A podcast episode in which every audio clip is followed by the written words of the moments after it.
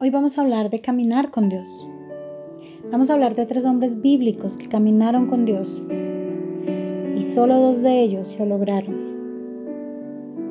Adán, Enoch y Noé. Bíblicamente no dice que Adán caminó con Dios, pero sí habla de que Dios caminaba en el jardín. Y todos podemos imaginarnos cómo Dios caminaba con Adán, hablaba con Adán, le enseñaba toda su creación del Edén, porque Dios hizo el huerto para Adán, de cómo Dios hablaba con él y con Eva cuando hizo a Eva. Podemos imaginárnoslo, aunque bíblicamente no está escrito y no dice que Adán caminó con él, pero es más que obvio porque era el único hombre sobre la tierra y Dios descendía al Edén. Porque en Génesis 3.8 podemos ver que Dios se paseaba en el huerto. Entonces vamos a buscarlo en la Biblia, Génesis 3.8. Dice, y oyeron la voz de Jehová Dios que se paseaba en el huerto al aire del día. Y si él se paseaba en el huerto, era porque ahí estaba. Y no era la única vez que se paseaba en el huerto. Él todo el tiempo hablaba y caminaba con Adán. También podemos encontrar en Génesis 5, del 22 al 24. Dice así la palabra de Dios. Génesis 5 del 22 al 24. Y caminó Enoch con Dios, después que engendró a Matusalén, 300 años, y engendró hijos e hijas, y fueron todos los días de Enoch 365 días. Caminó pues Enoch con Dios y desapareció porque le llevó Dios. También podemos hablar sobre Noé. En Génesis 6, 9 dice, Estas son las generaciones de Noé. Noé, varón justo, era perfecto en sus generaciones. Con Dios caminó Noé. Ustedes se imaginan lo que es que una persona camine con Dios. No que sepa de Dios, no que hable de Dios, sino que camine con Dios, que Dios vaya a nuestro lado caminando con nosotros. Pero viene una pregunta, ¿cómo puedo caminar con Dios? ¿Cómo lo hizo Enot, Noé, Adán? Adán era la perfecta creación de Dios. Enoch y Noé conquistaron el corazón de Dios, agradaron a Dios a tal punto que Dios caminó con ellos. Pero vuelvo y pregunto, ¿cómo puedo caminar con Dios? Dice Amos 3:3 que podrán dos caminar juntos sin estar de acuerdo. ¿Mm? Esa es la primera parte, estar de acuerdo con Dios. Para que dos personas caminen juntas siempre deben estar de acuerdo en cómo están caminando, en cómo están haciendo las cosas. Y el primer punto para caminar con Dios es que yo debo estar de acuerdo con Dios. El segundo punto es actuar como estando siempre bajo la mirada de Dios. Porque a veces creemos que Dios no nos mira y pecamos y creemos que nadie nos vio y tenemos pecados en nuestras habitaciones, en nuestra vida, cerrada la puerta y creemos que Dios no nos ve. Pero el segundo punto es actuar como estando siempre bajo la mirada de Dios, porque Dios siempre nos está viendo y tenemos que aprender a caminar correctamente y a tomar decisiones correctas siempre viendo los ojos de Dios sobre nosotros. Otro punto es agradar a Dios. Como Enoch y Noé agradaron a Dios. La Biblia dice que Noé era una persona perfecta, que era justo. Dice que Enoch era un hombre maravilloso. Y yo lo creo. Porque lograr conquistar el corazón de Dios era porque era un hombre con un corazón dado para Dios. Y si una persona tiene un corazón dado para Dios, es un hombre maravilloso. Y cuando hablo de hombre, no estoy diciendo que solo los hombres, estoy hablando que hombres, incluyo a hombres y mujeres. Agradar a Dios. ¿Cómo puedo agradar a Dios? Buscándolo, buscándolo con mi corazón, buscándolo con un corazón sincero, buscándolo con un corazón desnudo, como andaba Adán y Eva en el huerto del Edén, desnudos porque no tenían pecado sobre ellos. Así debemos andar con Dios, que nuestro corazón siempre esté desnudo delante de Él y reconocerle lo que nosotros somos. ¿Cómo puedo agradar a Dios obedeciéndolo? A veces nos cuesta obedecer a Dios. A veces nos cuesta hacer las cosas como Dios nos manda que la hagamos. Porque prima más nuestra carne y nuestras fuerzas.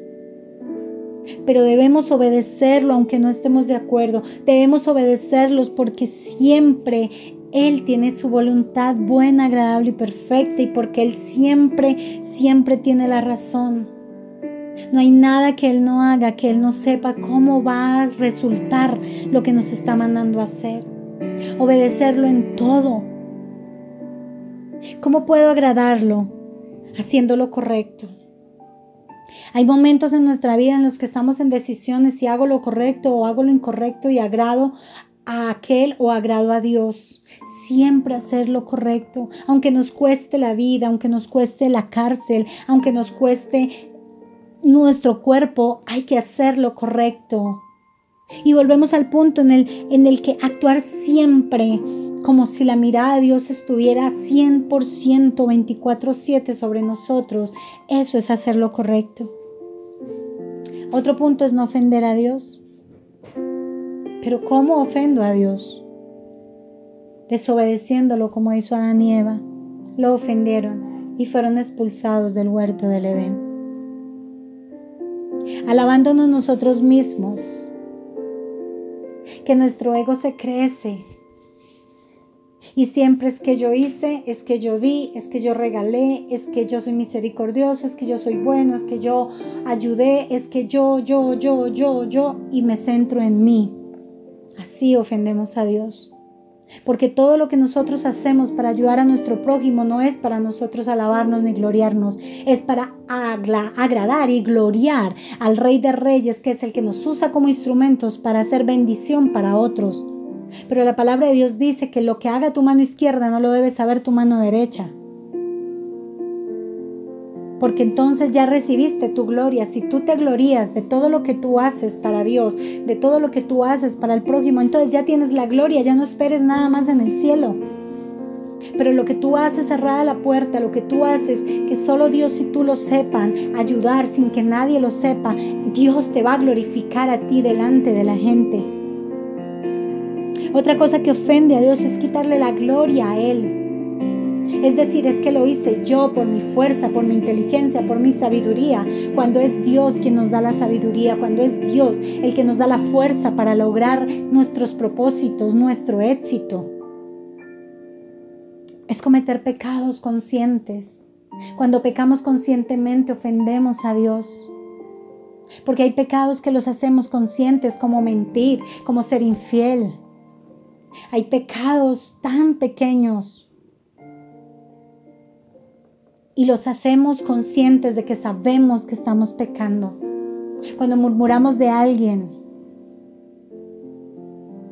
cuando somos hipócritas y lo hacemos consciente, ahí estamos pecando y estamos ofendiendo a Dios. Entonces, no debemos ofender a Dios si queremos que caminar con Dios. Y el último punto es ser su seguidor ser su seguidor como su hijo amado. ¿Y cómo puedo ser seguidor de Dios? Primero creyendo en Él, creyendo que Él es Dios, creyendo que Él es el omnipotente, creyendo que Él es el Rey de Reyes y Señor de Señores. Porque si tú no crees en Dios, no puedes seguirle. Tú no puedes seguir algo que no, en lo que no crees. ¿Verdad? Entonces hay que creer en Él. Leyendo su palabra, pero no leyéndola como un libro común y corriente, como un libro lleno de historias y historias fantásticas donde hay eh, demonios, donde hay dragones, donde existió un Edén, donde los animales se hablaban, donde los animales eran juntos con el hombre y no los leones no se comían a las cebras ni se comían a los seres humanos, sino que todos andaban en conjunto en el huerto del Edén. No, leyéndolo como es la palabra de Dios, tomando tiempo para leer y analizar cada palabra que hay en la Biblia. ¿Cómo puedo ser un seguidor de Dios? Atesorando esa palabra que estoy leyendo, atesorándola en nuestro corazón escribiéndola en nuestro corazón, tatuándola en nuestro corazón para que no se nos olvide. Pero no solo eso, porque hay mucha gente, hay muchos cristianos que saben Biblia y se la saben de tapa a tapa y te dicen versículo tal, libro tal dice esto, versículo tal, libro tal dice aquello, pero no la viven. Y para ser un seguidor de Cristo debemos vivir la palabra, vivir cada cosa que dice aquí en este libro maravilloso. Por eso tenemos que leerla, meditarla y vivirla. Y si la Biblia habla de perdón, yo debo aprender a perdonar. Y si hay cosas que son duras de perdonar, pues Dios nos ayuda. Que si la palabra de Dios dice que debemos amar a nuestro prójimo, debemos amar a nuestro prójimo. Y como nuestro amor no nos alcanza, porque somos seres humanos, entonces debemos aprender y pedirle a Dios que nos dé su amor que su amor es infinito, que su amor no tiene límite, no tiene anchura ni profundidad ni altura, su amor es incondicional. Entonces que nos dé ese amor para nosotros poder amar a nuestro prójimo. Si la palabra de Dios dice que debemos amar a nuestros enemigos y orar por ellos, entonces como no lo podemos hacer porque nuestra carne revienta de rabia y revienta de que me hizo, me hizo, me hizo, entonces debemos decir, Señor, no puedo, pero quiero perdonar. No puedo, pero quiero orar por mis enemigos. Ayúdame y dame de tu amor y de tu misericordia para hacerlo. Eso es vivir su palabra. No es repetirla, no es memorizársela como si fueran libros normales y como cuando nos enseñaron, la mayoría que, que, fuimos católicos, que nos enseñaron el Ave María, el Dios te salve, el creo en Dios Padre Todopoderoso, Creador del cielo y de la tierra. No, es vivir esa palabra, porque nada nos sirve tener el conocimiento de la Biblia en nuestra cabeza y en nuestro corazón si no la vivimos, porque la sabemos, pero no la practicamos. Es como si viene un borrachito a mí, me pide un consejo, oye, ¿cómo dejo de tomar? Y yo lo aconsejo, pero resulta que yo cada ocho días estoy tomando. Y entonces, ¿por qué no aplico ese mismo consejo que le estoy dando a mi amigo el borrachito para dejar de tomar? Yo tengo que vivir y aplicar esta palabra grandiosa en mi vida. Eso fue lo que hizo Enoch y Noé. Adán tuvo el privilegio de caminar con Dios en el huerto del Edén, pero pecó por desobediente y fue expulsado de la presencia de Dios. Y aunque siguió en una relación con Dios, no era lo mismo.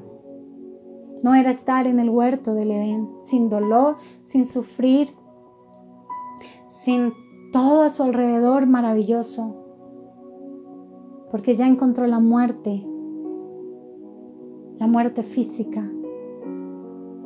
Enoch caminó con Dios y fue llevado vivo de la tierra. Enoch agradó tanto a Dios que Dios decidió caminar con él. Y decidió no dejarlo más en la tierra porque quería tenerlo a su lado. Se lo llevó vivo, en no sintió la muerte, esa muerte que todos un día vamos a vivir. Noé, Noé agradó a Dios. Y Dios decidió caminar con Noé. Y Dios decidió salvarlo a él. Y por ende salvó a su familia, pero lo salvó a él después de un diluvio y Noé tuvo que creer en ese Dios que le hablaba. Y Noé tuvo que creer en todo lo que Dios le mandó a hacer en su arca, los animales, y tuvo que creer que los animales no se iban a comer entre ellos, y tuvo que creer que los animales no se los comerían a ellos dentro del arca durante el diluvio. Y creyó, y Dios lo salvó. Y Dios caminó con él. Y tú y yo tenemos hoy la oportunidad de caminar con Dios. Y tú y yo hoy tenemos la oportunidad de agradar a Dios. Pero queremos hacerlo, queremos caminar con Dios. Queremos que un Dios, un día Dios diga, yo camino con Carlos, yo camino con Luis, yo camino con Diana, yo camino con Gloria, yo camino con el nombre que sea, yo camino. Y que podamos nosotros caminar a ese nivel con Dios. Debemos ponernos de acuerdo con Dios, obedecerlo, hacer su voluntad, aunque nos cueste esta carne, porque tenemos que morir a ella, pero debemos caminar con Dios. ¿Quieres ser salvo? Camina con Dios. ¿Quieres ser sano? Camina con Dios. Y tal vez tú dirás, muchas personas son, fueron muy ungidas y murieron, enfermos, por el coronavirus, por cualquier enfermedad, y se veía que era como si caminaran con Dios, sí. A veces los milagros de Dios no es salvarte aquí en la tierra, no es quitarte la enfermedad, a veces el milagro de Dios es que la gente aún en medio de la enfermedad lo busque, le entregue su corazón y sea salvo. Porque de qué le sirve a Dios un cuerpo sano en esta tierra si está perdido? Si Dios quiere salvar es tu alma, darte una vida eterna. A veces clamamos tanto a Dios por un milagro de sanidad y el milagro nunca lo vemos. Y morimos en medio de esa enfermedad y no entendemos que ese era el propósito de Dios, que en medio de nuestra enfermedad lo conociéramos, que en medio de nuestra enfermedad lo buscáramos y le entregáramos nuestro corazón y que aún en medio de la enfermedad no sintiéramos rabia ni odio, sino Señor, aquí estoy, lo soportaré si tú estás conmigo y si tengo que morir, moriré. Pablo lo decía, no vivo yo, más Cristo vive en mí. Porque tenemos que morir a nosotros. ¿De qué le sirve a Dios sanar tu cuerpo si te pierdes en el mundo y tu alma se va al infierno? No estoy diciendo que Dios no hace milagros de sanidad. Dios es un Dios de milagros, es un hacedor de milagros. Pero hay sanidades que Dios no va a hacer porque le interesa más salvar tu alma. Y hay milagros de sanidad que Él va a hacer para mostrar su grandeza y su gloria. Dios quiere caminar con nosotros. Dios quiere hablarnos. Pero nosotros queremos caminar con Dios. Nosotros realmente anhelamos caminar con Él. Porque no es solo decir yo soy cristiano, no es solo decir yo leo la Biblia y yo digo aleluya, amén y adoro a Dios. Es tener una vida, una intimidad con Él. Eso es caminar con Dios. Yo te invito hoy para que tú cierres allí donde estás, cierres tus ojos, inclines tu rostro y le pidas hoy a Dios que tú quieres caminar con Él. Señor, queremos caminar contigo. Queremos que tú nos enseñes a caminar junto a ti. Queremos agradarte, no queremos ofenderte. Queremos obedecerte. Queremos vivir para ti bajo tu voluntad. Queremos ser sanos físicamente si es posible y si no, Señor, queremos ser salvos eternamente. Queremos vivir bajo tu gloria. Que cada cosa que hacemos tú la mires con agrado. Que si hay pecado en nosotros, que sigue habiendo pecado en nosotros, Señor, tú nos ayudes a dejar de pecar. Tú nos hagas fuerte frente a ese pecado. Que al igual que Enoch y Noé que caminaron contigo y te obedecieron, tú desees caminar con nosotros. Que puedas tomarnos de tu mano, Señor, y caminar a nuestro lado. Tú caminaste con el pueblo de Israel de día y de noche. De día como una nube sobre el pueblo y de noche como una columna de fuego. Tú los protegiste en medio del desierto. Tú les diste de comer y de beber. Así yo te pido hoy, Señor, que a cada uno de los que están escuchando puedan hoy vivir bajo tu gracia, vivir bajo tu gloria. Y que de día camines con nosotros como una nube y de noche como una columna de fuego.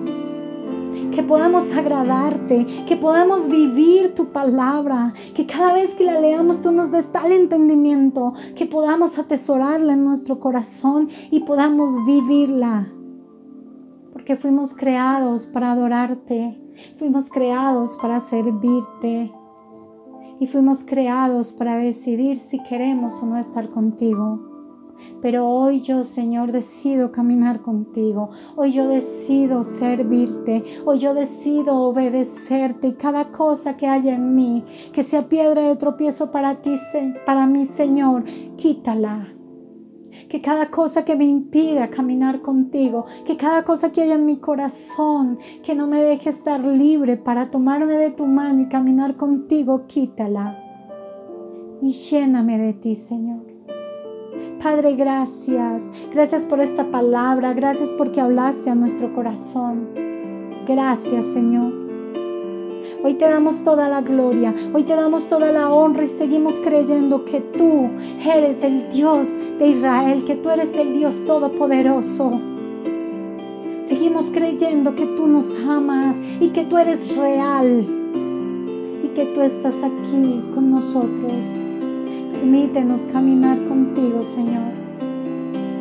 Permítenos estar junto a ti. Gracias, Señor. En el nombre poderoso de Jesús. Amén, amén y amén.